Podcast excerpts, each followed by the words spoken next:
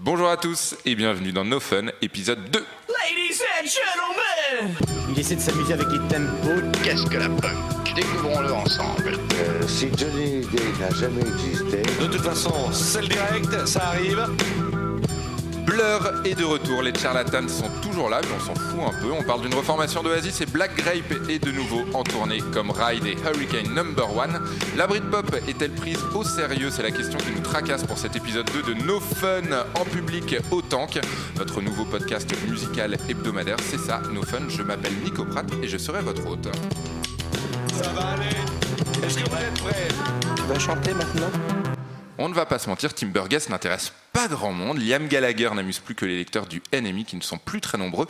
Black Grape et Hurricane Number One tournent, mais il s'agit de la Ligue 2 et franchement, franchement, un éventuel retour de Supergrass ne ferait mouiller personne. Quant aux Manic Street Preachers, ah, quant à un, hypoth- un hypothétique nouveau pulp, eh ben non, non, il y a rien.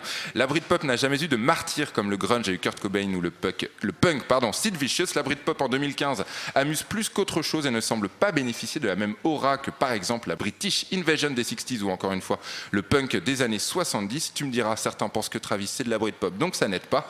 La Britpop est-elle prise au sérieux? On en parlait avec nos invités. Vincent Eval, journaliste chez Magic et animateur de Label Pop sur France Musique, le lundi de 22h30 à minuit. Bonjour. Et bonjour Nico. Et Lewis Evans, musicien, musicien de Liverpool en plus. Bonjour. Hey, hey, salut. Lewis Evans qui sera en concert le 15 juin au Tra- Trois Baudets à Paris, au Francophonie de La Rochelle, et dont l'album sort en septembre. Et puis Adrien Toffolet, Adrien. Toffolet, qui est mon compagnon de route. Justement, Adrien Toffolet, juste avant de rentrer dans la conversation, la Britpop, c'est quoi? Eh bien, c'est un sous-genre musical de rock alternatif britannique ayant émergé au milieu des années 90. Il est caractérisé par l'apparition de groupes influencés par des formations anglaises des années 60 et 70, tout en créant d'intéressantes dérivations très populaires auprès des jeunes entre 1994 et 1997. Il est d'autant plus critiqué pour son manque d'innovation. C'est Wikipédia. Ouais, Wikipédia, je le précise. Euh, mais la Britpop, c'est aussi euh, Definitely Maybe d'Oasis, le premier album le plus vendu de l'histoire musicale britannique, entré directement à la première place avec 150 000 exemplaires écoulés en trois jours lors de sa sortie en 1994. Euh, pour ceux qui sont de l'autre camp, eh bien l'autre camp c'est Blur, c'est huit albums avec un petit nouveau, Magic Whip, paru après 12 années de silence discographique. Et puis c'est aussi 12 874 groupes tombés dans l'oubli et perdus quelque part, cachés, morts de honte sous leurs espoirs déchus. Et maintenant, discutons. Mademoiselle, madame, Tina Turner, qui chante, eh, qui chante, Jean-Luc Lahaye, mesdames et messieurs. Alors, la Britpop, donc selon Wikipédia, l'a dit, c'est un sous-genre musical. Et en plus, dans cette définition, il parle d'intéressantes dérivations, mais d'un mouvement critiqué par son manque d'innovation. Alors, déjà, Vincent Eval, êtes-vous d'accord avec cette affirmation que c'est un sous-genre? C'est vaguement intéressant? Non? Oui Bah, c'est pas un sous-genre, euh, c'est même pas un genre, c'est euh, à peine musical. Euh, non, Ça non, commence je- fort je- je suis- Ouch. suis. Non, non, la, la, la, la- la Britpop, elle est, elle, elle est intéressante parce que d'abord, le fait qu'Adrien euh, cite autant de chiffres, c'est intéressant parce que c'est le dernier mouvement musical euh, d'une époque où, où des disques se vendaient encore. C'est vrai. Ça n'existe plus, c'est plus possible. Euh, et puis euh, surtout, ça ça fédère euh, énormément de groupes qui n'ont absolument rien à voir les uns avec les autres. Et c'est un mouvement qui doit beaucoup euh, à la puissance de la presse anglaise, qui doit beaucoup à d'autres éléments euh, sociétaux, mais euh, musicalement, ça, ça recoupe rien du tout, puisqu'on y fait rentrer des groupes qui existaient bien avant, Ouais. et, euh, et, et surtout des groupes qui n'ont rien à voir les uns avec les autres. Lewis Evans. Pour moi, le Britpop, c'était déjà à la base c'est la musique qui m'a inspiré de faire de la musique. Uh-huh. En venant de Liverpool, c'était vraiment les groupes que, que j'étais élevé avec. Je veux dire, moi, je me suis rasé pour voir des pattes comme Supergrass et comme Ocean Color. C'était mon rêve, quoi. Je voulais avoir le petit chapeau, la John Lennon. Et euh, je pense que pour le nord de l'Angleterre, c'était un peu un- une façon de dire on revient quoi, à la Beatles, quoi. Tu avais des groupes comme Cast, euh, comme euh, The Laz et comme, euh, comme The Smiths, qui étaient vraiment des musiques que, que tu entends dans les bars aujourd'hui. C'est des Bohemian Rhapsody du Nord. Ouais. Donc c'est plus culturel en dehors de la musique. Pour, en tout cas, pour un anglais, c'est plus quelque chose presque religieux. Euh, ça veut dire tu vas à Liverpool, tu écoutes ces groupes-là et ça fait partie de son sang, son ADN. Donc euh, aujourd'hui, en voyant ces groupes vieillir, pour moi, c'est une époque. C'est une époque. Quoi. Ouais. C'est pas Et- forcément un genre, c'est pas forcément des groupes, c'est une une période, C'est que 93, Suède- 97. Suède, rien à voir avec euh, Blur. Tu vois, c'était un mec qui criait un peu strident et Blur, c'était carrément, euh, c'était carrément du- des pop songs euh, Mhm. hyper simples et c'était la simplicité, je pense, pour moi, qui a fait le Britpop. Damon Albarn, euh, citation de Damon Albarn qui dit Je ne prends pas la Britpop au sérieux et personne ne devrait le faire. C'était une pure création, euh, création manufacturée, ce qui rejoint ce que vous disiez, Vincent. C'était euh, l'époque où le New Musical Express pouvait mettre euh, Suède en couverture d'une édition avant même Mhm. événement. que Suède Ouais. ait publié un 45 tours. Absolument. 92. Quand même un truc Plus incroyable. personne ne fait ça aujourd'hui, encore Bah, on le fait pas le euh, NMI, hein. sur d'autres formats maintenant. Ouais. Le NMI est ce qu'il est maintenant, mais euh, on- on- voilà, le relais a peut-être été pris euh, sur des webzines ou des choses comme ça, mais enfin voilà, cette, cette puissance de feu de, de la presse anglaise, euh, elle est évidemment morte. Alors, ok, c'est pas un genre, c'est juste une époque. Malgré tout, quand je dis que je suis fan d'Oasis et que j'ai même le titre d'une de leurs chansons tatouées sur le bras, on se fout de ma gueule. Vincent Teval est d'ailleurs en train de le faire en ce moment même. Je me retiens de rire. Moi, j'ai voulu le faire. J'ai voulu le faire. La, Brit la Britpop est-elle prise au sérieux? Pas en tant que genre, mais ses artistes. Moi, je pense que oui. Oui, Lewis. Euh, moi, je pense que oui, les artistes, ils sont super au sérieux. Moi, je me souviens de cette époque. Bah, J'étais jeune, hein.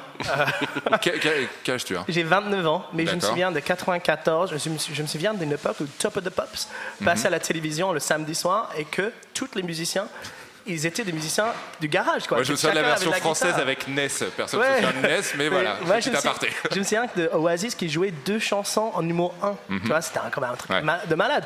Et en fait, ça a duré toutes les années 90. Tu avais tout le temps dans les top 5 des trucs de malade. Tu avais Tom Jones qui était dedans aussi. Quoi. Non, mais à la fin, tu avais quand même euh, des groupes comme Travis que j'étais moins fan.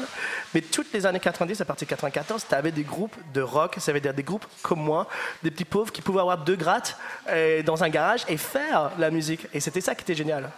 Vincent. Musicalement, ça, bah, ça, ça peut être pris au sérieux. euh, euh, si on considère les chansons, c'est une période où il y a eu des tubes, il y a eu des Ouais. chansons incroyables. Et qui ont mais les inspiré groupes beaucoup de sont gens, pas de le dire pour Lewis. autant. Oui, mais euh, évidemment, il y a- il y a- on trouve toujours dans chaque période et dans chaque mouvement des choses intéressantes. Et là, il y a eu il y a une culture du single qui est aussi propre à, à- à l'Angleterre, qui a été extrêmement puissante à ce moment-là. Les, les- les groupes que Lewis citait, on- Cast, premier album de Cast, il y a trois bonnes chansons. Le reste, c'est vraiment lourdingue. On pourrait citer Menswear. Ah, merci de citer- Menswear. Non, mais moi, j'adorais Menswear parce que pour le coup, je suis un tout petit peu plus âgé, donc j'ai, Ouais.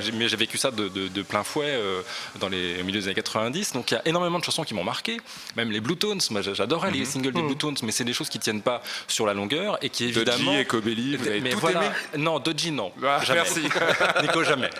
Ecobelly, j'étais très très fan. J'étais semi-amoureux de Sonia, la chanteuse. Et, euh, mais c'est, des, voilà, c'est des groupes qui sont pas restés et, et- et- et dont il y a pas grand chose d'autre que ces petits éclats comme ça, ces 45 tours euh, à, à retenir, parce qu'effectivement, ce qu'on disait en, en début d'émission, c'est que euh, c'était déjà à l'époque euh, des choses recyclées. D'accord. Et aussi, le public vieillisse aussi. Ça veut dire le- c'était des chansons simples avec euh, des chansons. Et il y avait cette. Je pense pour un musicien comme moi-même, il y avait des fois une sorte de sens. Il faut que tu deviennes plus mature. Supergrass, ils l'ont fait avec Roturan. Il y a un moment, ils ont dit écoute, on arrête ces je chansons. trouve leur euh, meilleur album. Et que je trouve si magnifique. Je peux me permettre. ouais. Tu vois. Euh, justement, on parle de, de l'adolescence. Euh, je disais en introduction, la Britpop n'a jamais vraiment eu de martyr, alors que le grunge a eu Kurt Cobain ou le punk a eu Sid Vicious. Est-ce que c'est lié au fait que finalement, dans la, tête, pas de drogue. dans la tête des gens, ils, pr- ils prenaient pas de drogue, euh, disons qu'ils ne- ne se piquaient pas.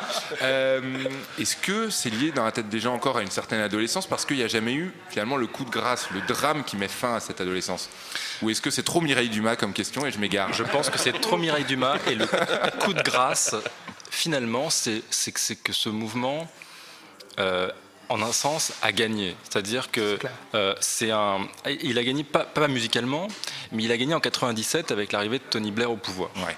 Et ça, c'est finalement c'est ça le coup de grâce parce que ce qui va se passer après. Ça a été euh, institutionnalisé, mais- oui, Noël mais- Gallagher à Downing Street. mais Tony Blair, il l'avait très très bien compris dans les années qui ont précédé son arrivée au pouvoir. Il a confié à Alan McGee de Creation, à Ouais. Noël Gallagher, des Noël places dans une commission euh, pour réfléchir sur la jeunesse, des, des- des choses comme ça. Il a su saisir ce mouvement qui est encore une fois un mouvement sociétal davantage que musical parce que c'est l'avènement d'une génération qui avait connu jusque-là que les, les Tories, qui, Ouais. avait, qui avait connu euh, euh, Thatcher pour les plus anciens, ouais, et- pour- et, puis après euh, John Major. Et là, on, on sortait de plus de 15 ans de, de, de c'est devenu la cool euh, Mais C'est dur de chanter pour les touristes, quoi. je pense même pas qu'ils ont des chanteurs. Adrien. Est-ce que c'est pas aussi euh, l'attitude un petit peu, un petit peu prétentieuse de, de- de certains groupes qui n'auraient pas un petit peu lassé les, les- les gens avec les, les Tu sorties à parlait Liam Gallagher. mais même Damon Albarn qui n'était pas réputé pour être quelqu'un de très agréable dans, dans- dans ces années-là. pas modeste. Voilà. Est-ce que oui, mais sauf que Damon Albarn, c'est la seule personne de toute cette génération à Oui. pouvoir euh, prétendre à, à- être prétentieux. C'est- Je trouve que Noël Gallagher peut se le quoi. permettre également. Et Jarvis Cocker, je veux dire Jarvis, Jarvis Cocker, Cocker, pour ouais. toutes les ados qui écoutent Évidemment. la musique, et je peux te dire qu'ils mettent tous des lunettes et qui, euh, et qui font une crise d'anorexie et qui s'habillent en costard, quoi. Lewis dire, on voit Evans. plein, hein, devant les gibus. Lewis Evans et Vincent Eval sont les invités de ce deuxième épisode de No Fun enregistré en public au Tank. Et on continue de parler de Britpop avec la question de fan. Dans chaque émission, il y a une question de fan. Une question aujourd'hui de Marie. Moi, quand on me parle de la Britpop, en fait, c'est l'éternelle rengaine de la guerre euh, Oasis Blur. Donc euh, euh, voilà, je me demande s'il serait pas temps de passer à autre chose. Lewis, dis non. Bah écoute, moi je dis vraiment non. Euh, parce que moi je suis divisé, ça veut dire Blur, j'adore leurs chansons, ils m'ont inspiré même, euh, je veux dire, euh, à écrire des chansons à la Blur. Mais comme je viens de Nord d'Angleterre, je suis toujours obligé de m'allier à côté de Oasis. Ouais. Donc comme Oasis sont pas reformés, moi je trouve que c'est une des meilleurs groupes du monde. Ils sont plus grands que Jésus. On est Et, d'accord. euh, et, et j'espère qu'ils reviennent. Donc la guerre va continuer jusqu'à qu'il revienne. Et au sujet de la guerre Oasis contre Blur, j'aimerais juste préciser que Blur a triché puisqu'ils ont sorti leur single Country House en deux versions différentes avec des phases B différentes, obligeant les fans à acheter deux fois le single. là où Oasis l'a joué clean avec Roll With It avec une seule version du single Vincent Eval. Oui, euh, faut- il faut arrêter avec cette guerre. Ça, Non, mais cons. on est d'accord, blague à part, blague à part, quand on parle de Britpop, il y a eu- avait eu un documentaire sur Arte qui était censé être une Britpop story qui finalement, sur 52 minutes commenté par Julien Doré, est resté 45 minutes sur Oasis contre Blur. Parce que c'est de la, la flemmardise intellectuelle et, euh, et qu'on. On embrasse nos potes d'Arte, Bah oui, mais- Pardon, hein, mais chez qui j'ai quelques projets en développement. voilà, dommage. non, mais c'est. euh, cette guerre Oasis Blur, là, là encore, c'est- juste une création euh, de la presse anglaise. Du NMI, en Il faut alimenter euh, les pages d'un- hebdomadaire à grand tirage. Il faut aussi dire que, évidemment, il y a- il y a Il y a aussi le côté nord-sud, Angleterre. Je veux Ouais, dire, c'est vraiment évidemment gros, ouais, ouais.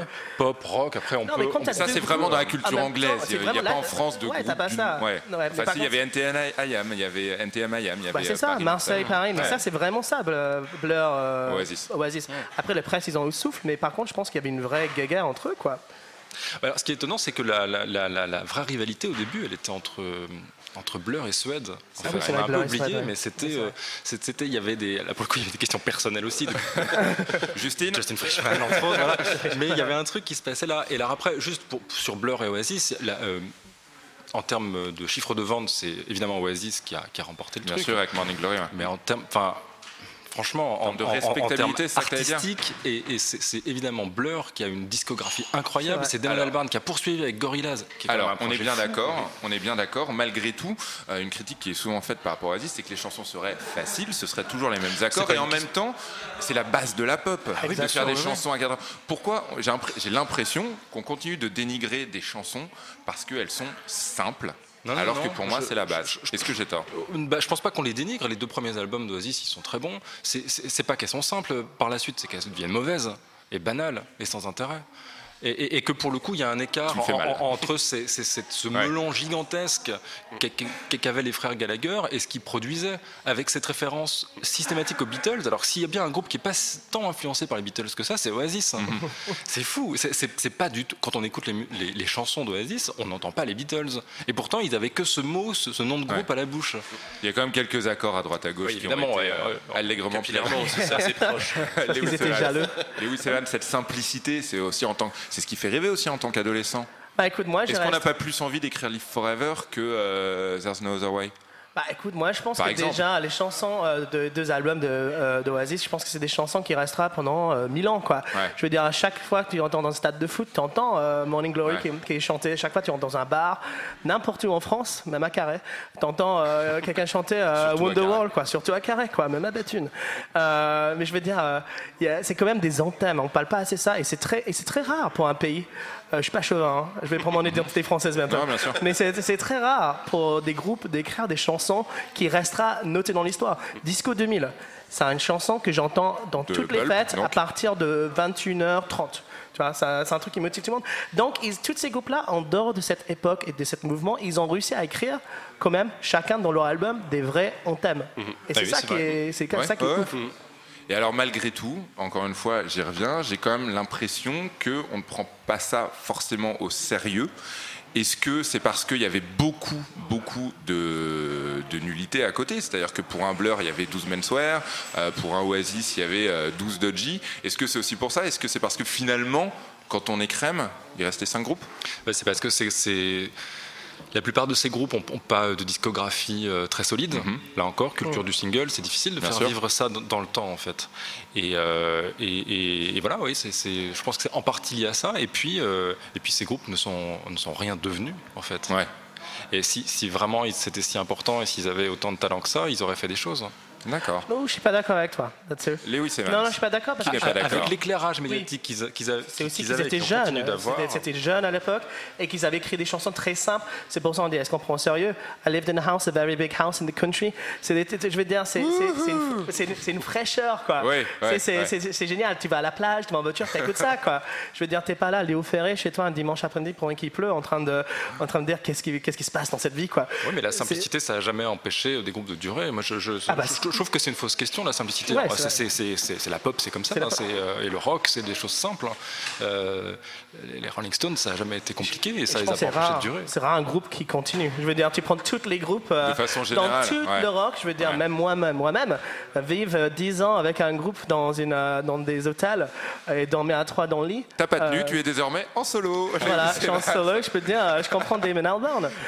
Damon Albarn est le seul à vraiment vieillir dans ce, dans ce milieu-là. Noël Gallagher le, le fait aussi, mais finalement, Non, il, y en a, il y en a assez peu. Bah, il continue de sortir des albums. Oui, mais ils sont Euh, très mauvais, donc à un niveau vraiment inférieur. Non, c'est faux. Mais est-ce que finalement, tout cela n'aurait pas dû s'arrêter euh, Est-ce qu'il ne faut pas garder ces souvenirs Juste les garder en tant que souvenirs, je veux dire. Ça s'est arrêté et on garde les souvenirs. Bah non, ça s'est pas vraiment arrêté. Il y a, il y a une espèce de retour. Bah, Blur est dans l'actu, Ride se Blur, reforme, Black ouais. Grape euh, continue Comment ça en voulez-vous Noël Gallagher des sort groupes des Comment albums. voulez-vous qu'un groupe s'arrête? Je veux dire, ces gens-là, ils ont commencé la musique ensemble à 18 ans. Ils ont fait des pauses entre les deux. Et c'est toujours, quand tu joues dans un groupe, même si tu arrêtes un groupe, c'est toujours l'envie de revenir avec cette groupe-là. Ouais. Le premier groupe, c'est- un peu comme euh, la première chose. C'est notre premier acte sexuel sur scène. C'est notre éjaculation musicale. Excusez-moi. Mais, euh, mais Dis-nous en plus. et je pense que le retour euh, des musiciens, moi je, moi je suis assez fan de ça. Quoi. Moi j'attends et euh, par exemple le retour de Blur, j'ai écouté l'album et j'étais là genre waouh. Même moi qui a suivi cette groupe là dès le début, j'étais là, ils sont partis quelque part d'autre que je trouve hyper intéressant, qui est dur à... Mais tu sens que c'est Blur quand tu écoutes et je trouve Ouais. pas ça inférieur, je trouve ça cool. Et derrière, jusqu'à qu'ils fassent la musique ensemble, moi je suis, pour- je suis pour parce que je, je trouve qu'ils sortent de leur époque parce que c'est des musiciens, ils sont pas bloqués dans un genre. D'accord. Ils essaient d'aller vers l'avant. Donc le futur de la musique, par contre, l'Angleterre, à chaque fois que les États-Unis font une scène, l'Angleterre sort toujours une scène derrière. Oui, bah, c'est ce que disait John Savage dans le documentaire Live Forever. Il y a un effet de TikTok. Exactement. TikTok, quoi. Ouais. Donc euh, je pense qu'il faut bien suivre les Anglais en ce moment. Parce que je pense qu'ils vont sortir quelque chose de bien. Et peut-être les Français un jour. Pourquoi pas Et les Anglais en France, Votre album Britpop préféré? Vincent Teval. Oh, c'est une très bonne question. Euh, je pense Merci. que c'est un. Ouais, ouais, c'est- je suis pris de court. Je, je la reposerai à Lewis Ouais. Evans. Ouais, il D'ailleurs, a le temps de réfléchir, lui, pour le coup. Et, Ah. euh, moi, je, euh, oh là là, je. Lewis Evans, Ouais. peut-être si Bah, moi, mon idole, c'est Jarvis Cocker. D'accord. Donc euh, c'est Paul pulp. Common People.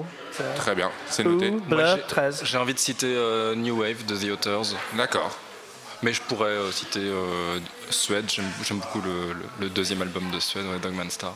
Adrien Et Toffolet Comme le genre est très large, comme on l'a dit, moi Ouais. je citerai euh, Ride, le premier album, euh, Nowhere. Ride d'ailleurs. euh, Qui se reforme. Qui se reforme. qui se pas voir, reforme. euh, Il pour garder va- mes souvenirs intacts. va que j'irai voir. hein. Je rajoute voir Elastica. J'ai une, une Sérieux passion pour Elastica. Je trouve que c'est un groupe incroyable. ouais. C'est une Qui- Madeleine de Proust un peu. Non, c'est assez paradoxal parce que c'est probablement le, le- le- le groupe qui, euh, qui a le, le plus plagié. Enfin, on entend les Stranglers, on, entend ouais, vraiment beaucoup, pour le coup beaucoup de la new wave anglaise, mais euh, je trouve qu'ils ont fait deux, enfin les deux albums, notamment Ils le ont premier. beaucoup vrai ont beaucoup quand même pompé. des recueils de chansons Entre autres Brett et Damon. Mais bon, passons. C'est une, Moi, c'est j'ai une vu blague de mauvais Carton rouge. Carton rouge. J'ai Lewis. vu sur Wikipédia hier soir qu'il y a Snow Patrol qui est considéré comme un groupe de Britpop. Ah, Donc voilà, moi je vais, mon album, mon album préféré c'est celui de Snow On Patrol. va terminer là-dessus. Merci beaucoup, merci beaucoup Lewis Evans. Merci. On le rappelle donc, on rappelle euh, les dates en concert le 15 juin au Trois Baudets à Paris, également en concert au Francophilie de La Rochelle et l'album qui arrive en septembre. Et merci beaucoup Vincent Teval. C'était un plaisir. Vincent Teval, journaliste chez Magic et animateur de Label Pop chaque lundi de 22h30 à minuit sur France Musique. Merci également à Adrien Toffolet, mon compagnon de cœur et de boulot. Retrouvez-nous chaque jeudi sur SoundCloud, mais également sur euh, tous les réseaux sociaux, dont Facebook, No Fun. La semaine prochaine, on parlera de la pop française après la pop anglaise. Et encore une fois, ça va chier. Vous n'hésitez pas à écouter le premier épisode, le premier épisode de No Fun qui était consacré au festival. Les festivals tournent-ils en rond? Merci à tous, merci au Tank et merci à notre réalisateur Alain Gadan. Merci à Liam Gallagher. Gros bisous, bye bye.